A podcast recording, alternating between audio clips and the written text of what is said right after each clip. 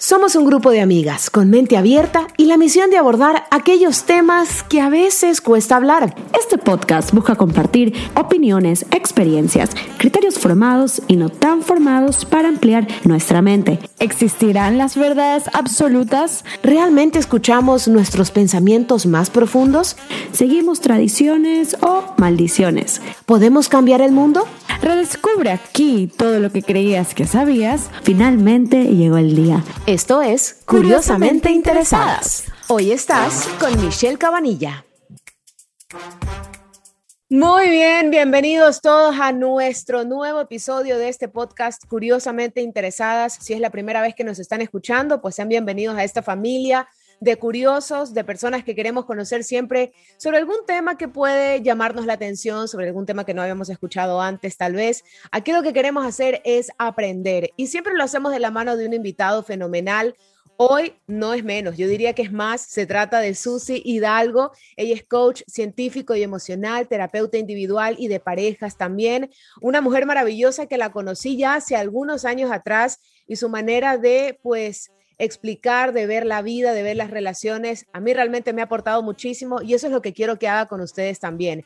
Primero que nada, Susi, bienvenida. Gracias por acompañarme en este proyecto que se llama Curiosamente Interesadas. gracias a ti, mi amor. Qué gusto. El placer es todo mío. Amigos, con Susi, hoy vamos a tratar el tema de los lenguajes del amor, entendiendo cómo amar y cómo ser amado.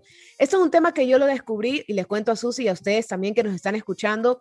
Lo descubrí por eh, un libro que se llama Cinco tipos de lenguajes del amor, es de Gary Chapman, y me pareció muy interesante porque justamente trata de cómo queremos ser amados y de cómo también queremos demostrar amor. Pero Susi, yo creo que usted lo va a explicar mejor que yo seguramente. Empecemos por ahí, para quienes no habían escuchado este concepto de lenguajes de amor, que por cierto estamos en San Valentín, yo me puse rojo para entrar en todo este tema de amor. ¿Qué son los lenguajes del amor? ¿Cómo nace este concepto y esta idea de cómo queremos ser amados y cómo queremos también demostrar amor. Mira, tú sabes que yo hago terapia de bioenergética vibracional, hago Zen, Reiki, Reiki Cristal, hago un pocotón de terapias energéticas, además del coaching científico que hago en parejas o en individuos. Y mi manera súper particular de ver los lenguajes del amor, el libro de Gary Chapman es espectacular, pero siempre tenemos otras visiones, de otras maneras, de otros puntos de vista. Y el lenguaje del amor tiene que ver con tantas cosas que hacemos cotidianamente, como pensar, hablar y sentir. Y tiene que ver con lo verbal, lo no verbal, lo físico, lo no físico y hasta con las posiciones de tu cuerpo. Solamente tu cuerpo sin decir una palabra puede decir tanto sobre el amor de una persona hacia otra. Porque hay personas, no sé si te ha pasado o has escuchado a tus amigas, donde se enamoran solas donde no está la otra persona involucrada ahí, no hay nada de amor, pero ellas, ellas lo aman y, se sienten amadas, pero fíjate que nosotros amamos como nos amaron desde chicos. Okay. Nosotros aprendemos a amar como nos amaron desde chicos. Si tuvimos una mamá y un papá que nos dieron amor ilimitado, no nos condicionaron, siempre condicionamos el amor de los hijos. Si te portas bien, te doy chocolate. Si te portas bien, te doy postre. Si no, loca. Después hace obesa a esa niña o a cualquier niño. O lo hace obeso o lo hace con dificultades de aprendizaje o los hace con dificultades de amar. Porque nosotros todos los lenguajes que aprendemos es desde niños. Hay muchísima gente nueva que está, y, peladas como tú que están estudiando súper lindo cómo criar a sus hijos sin cometer los errores que yo cometí, que cometió mi mamá, que cometió la abuela. Y uno de los grandes errores que hacen las personas que no estudian, no les interesa, hacen, ah, trabajan como padres en automático, es no lo coja demasiado porque se van a reír. No, déjalo hay que llore. No, no, no, no, no. Si tú como grande ves a alguien llorar y eres empática y puedes abrazar a esa persona y sentir su dolor, ¿cómo no vas a sentir el dolor de ese niño que y está inocente en este mundo de poquitos días, meses de su vida, y tú no lo va a agarrar cada vez que llora. Si la mayoría llora es para que lo agarren. Así hacemos todo cuando vamos creciendo igualito. Y este lenguaje lo aprendemos de la madre principalmente Y si no tenemos madre y nos tenemos solamente un padre, lo aprendemos de él. Pero las mujeres, nuestro primer amor es nuestro padre. Y para los hombres, su primer amor es su madre. Y se van y se consiguen una persona que tenga bastantes cosas que tenga que ver con su madre. O sea, de ahí realmente es donde nace nuestro lenguaje de amor. Depende del tipo de amor que nos dan nuestros padres cuando somos niños. Ahora, esto aquí, eh, Gary Chapman lo, lo aplica un poco como una herramienta para ayudar a parejas.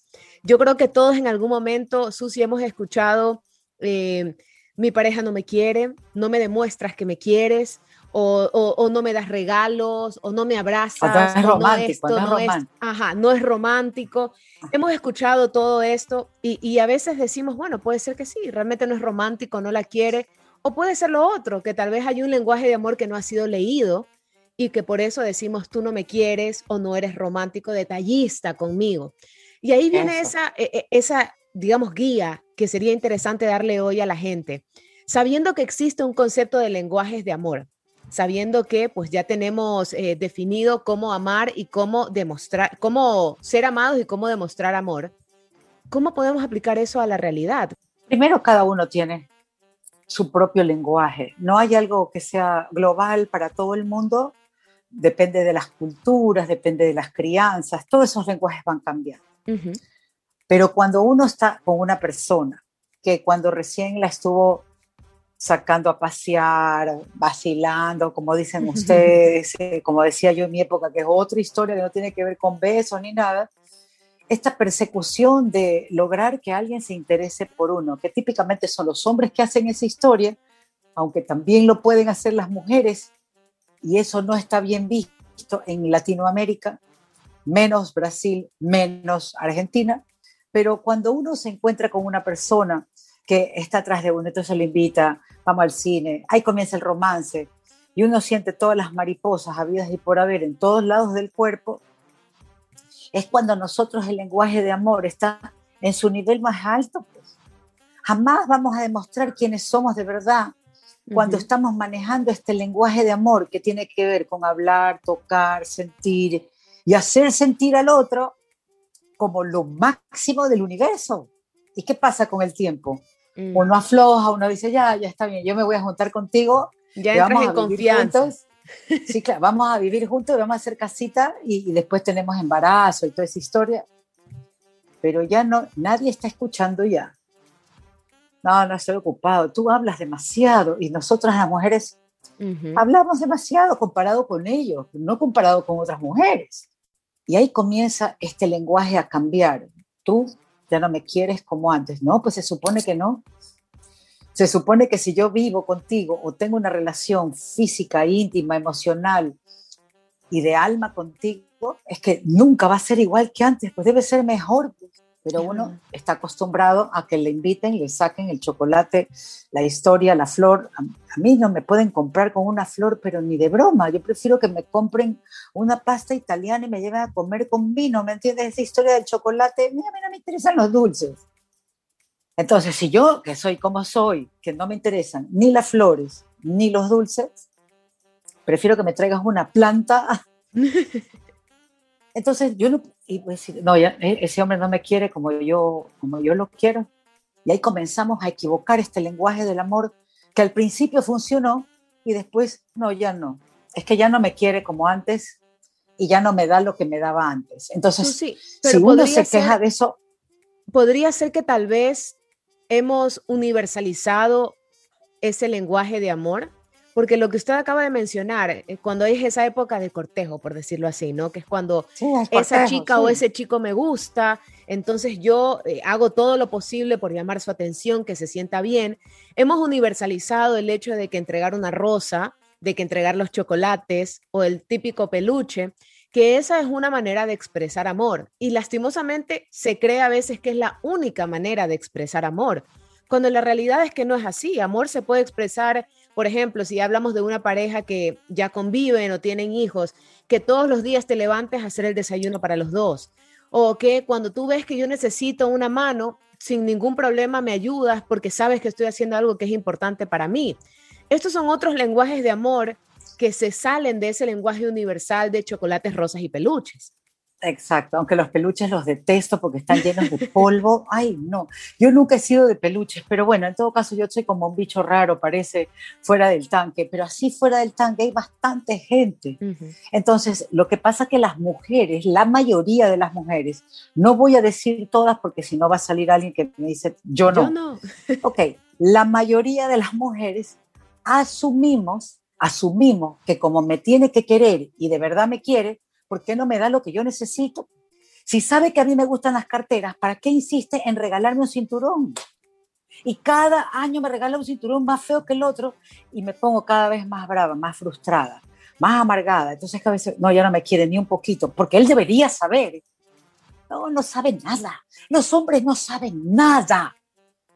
A los hombres hay que decirles y si puede con pluma rosada explíquele y dígale, así me gusta, esta es la foto, en este mole, en este esa es la que yo quiero. Y si el tipo no tiene plata para eso, diga, vamos, vamos, yo te voy dando plata, lo voy guardando hasta comprarte tu bolso.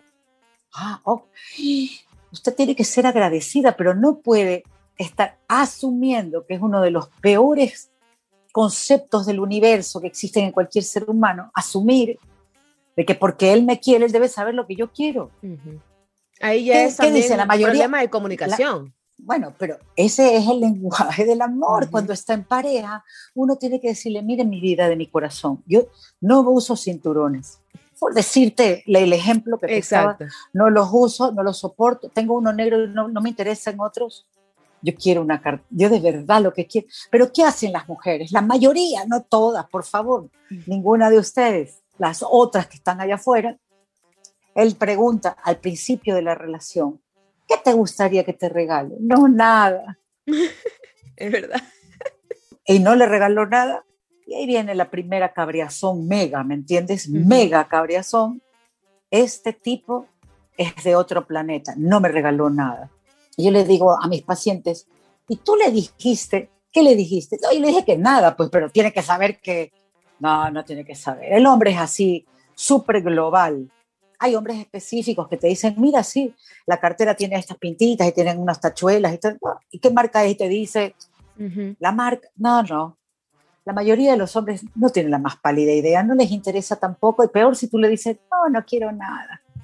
Y es la misma historia que se vuelve a repetir. Entonces, como no quiere nada, el año siguiente está ella más brava todavía porque el año pasado las mujeres no nos olvidamos de nada, Michelita. Entonces nuestro lenguaje de amor va cambiando de acuerdo a nuestra cabreazón monumental y no le decimos nada al tipo.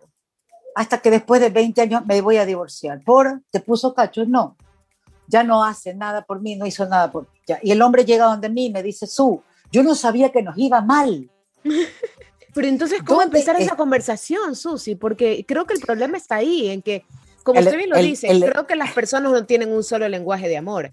No es que a mí me gusta el contacto físico y a Susi le gusta las palabras de afirmación. Yo creo que todos podemos recibir y apreciar los diferentes lenguajes de amor, pero cómo tener esa conversación de una manera, porque ahí lo otro que puede pasar es que me pregunten qué quiero y la respuesta que una mujer pueda decir, como dice Susi, no todas, sea, pero tú ya deberías saber lo que yo quiero. No, no, no, ¿verdad? eso es, ahí, ahí ya vamos pésimo. Pues los hombres, tú les compras la misma camisa en diferentes colores y están divinos y con dos blue ya están, ellos están listos, jamás se quejan. hay muy pocos hombres que de verdad, ellos van a comprar su ropa. La mayoría lo hace la pareja porque dice, ah, a ella le gusta, ella tiene buen gusto, ya, yo me pongo lo. Y aparte que es cómodo, pues el tipo pero nosotras las mujeres, que a ella le gusta lo rojo porque es Día del Valentín, este, con ese pelo tan lindo que tiene, entonces les, la vaina esa para el pelo, para que se hagan los churros súper bien. Al hombre, él piensa que tú naciste así, y así, tiene que estar con la ropa así divina, con la... No, loco, eso cuesta. Y la conversación tiene que ver con este lenguaje comunicacional que no hay.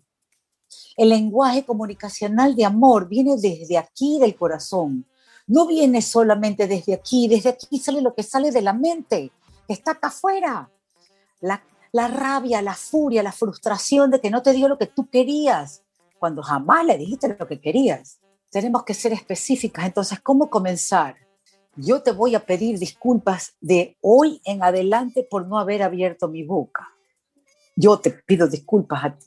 Pero mi amorcito, entonces yo hago una lista de todo lo que yo me he callado, no lo que él no ha hecho. Es al revés. Es todo lo que yo me he callado, que yo nunca dije, porque yo asumí equivocadamente que tú me lo ibas a dar, que tú me ibas a entregar cariño, amor, ternura, comprensión, ropa, zapatos y sueldo, o carro, la casa. No, eso se habla. ¿Cuál es el plan de vida nuestro? Comprarnos una casa, ya, yo pongo esto que tengo pero esto lo pongo y lo portamos y nos compramos y hacemos. Si uno no es específico y lo escribe y lo va diciendo lo que uno no ha dicho, no lo que el otro no te ha dado, y pides disculpas y perdón por eso, ya desde ahí ya tiene ganada la historia del lenguaje de amor corporal, no corporal, físico, amatorio del alma, del corazón, de las otras vidas, etc. Ahora, ya lo tienes ganado. Algo que también sería importante mencionar, ¿no? Porque hablábamos de los lenguajes de amor específicamente de Gary Chapman, solamente para mencionarlos, porque ya dijimos que hay muchos más. Está el contacto físico, palabras de afirmación, tiempo de calidad, regalos, actos de servicio, ¿verdad? Esos son los que dice Chapman. Hemos dicho que igual, eh, obviamente podemos tener varios, podemos tener todos, incluso otros más eh, que los podemos incluir dentro de nuestra relación. Pero, por ejemplo, vamos con el tema de tiempo de calidad. Creo que normalmente no logramos hacer esa conexión de que cuando alguien te da su tiempo, te está dando su amor. El, más lindo para las mujeres es ese, esa dedicación que el hombre le da a uno. Y hay algunas personas donde nada es suficiente, nada. Y solo se queja, y se queja, y se queja, y se queja. Cuando el tipo llega del trabajo, baña a los niños, les da de comer, lo mete a la cama, el, el tipo, el tipo.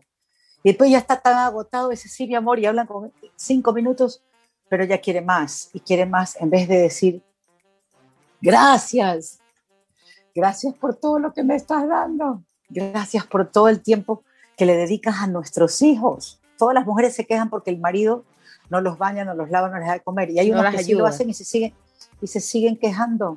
Totalmente. Entonces, ¿sabe qué? No, no se trata de eso. Entonces, si usted comienza a agradecer porque trajo la plata y, a mí me encantó la otra vez que trajiste pan, ¿te acuerdas? Así, acuérdese lo que sí hizo que le gustó y agradezcaselo. Eso se va directo al sistema nervioso central y el tipo antes de llegar a la casa dice, es cierto, el pan que me dijo mi chilita y le voy a comprar dos donuts. O, y para la bebé, así. Los hombres no es que son unos malvados, desgraciados, maricas, de mierda, que no quieren hacer para ti las cosas que tú quieres. No, saben cómo hacerlo. Entonces, si eres tú que tienes este lenguaje, que tú necesitas tiempo con este hombre, cuando metes a la cama a los niños a dormir y tiene que acostarlos a las 7 de la noche, pues no a las nueve y media, 10, que usted se baña y queda así como, ¡boom! En la cama, agotada, hecha tapo, 7 en punto a la cama, nada. Y ahí entonces a siete y media usted está bañadita, preciosa, no tiene que maquillarse, tiene que estar dispuesta Ahora sí, aquí hay un poquito de vino o hay una limonada y corté un poco de queso. Ahora sí, cuéntame, ¿cómo te ha ido, mi amor? No comience con, tu hijo hizo esto, se dañó la lavadora, vino tu mamá, me ya la segunda cosa que le está diciendo el hombre, cierra aquí los conos y no oye nada. Y no le interesa nada tampoco. Y Susi, ¿sabe que a eso quiere incorporar el lenguaje, como, eh, la sexualidad como lenguaje de amor? ¿La intimidad es un lenguaje de amor? La intimidad es un lenguaje del amor, no la sexualidad. Porque sexo podemos tener con quien sea, en el momento que quieras.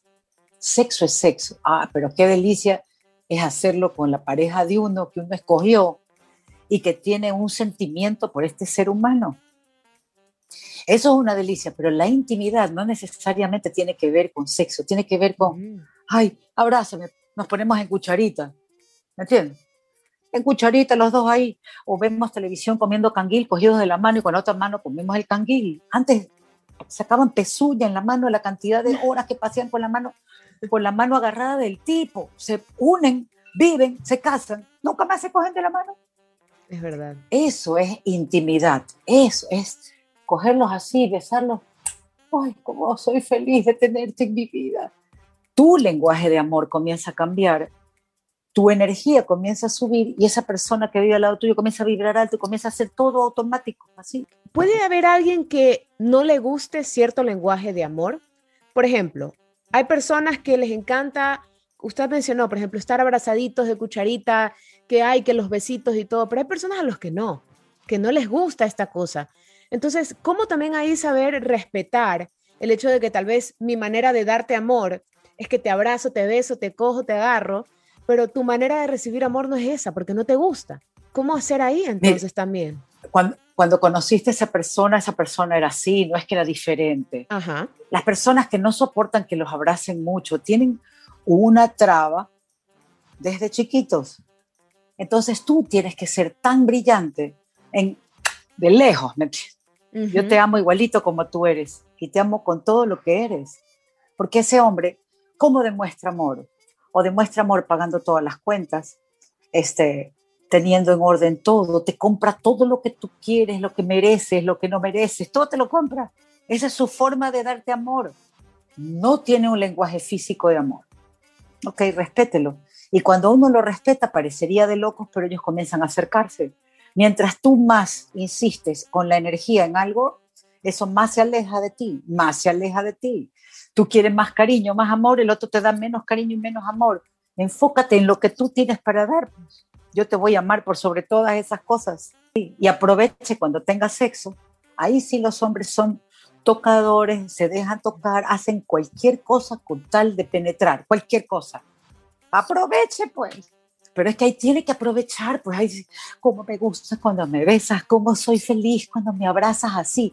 Y todo lo que le va diciendo, no va asumiendo, sino que le va diciendo, se le va quedando a este hombre. Yo le aseguro que la segunda vez que hace lo mismo, él va a ser más cálido, más cándido, más efusivo, más cariñoso. Y ahí de repente, ¿qué te digo? Que te va a coger la nalga.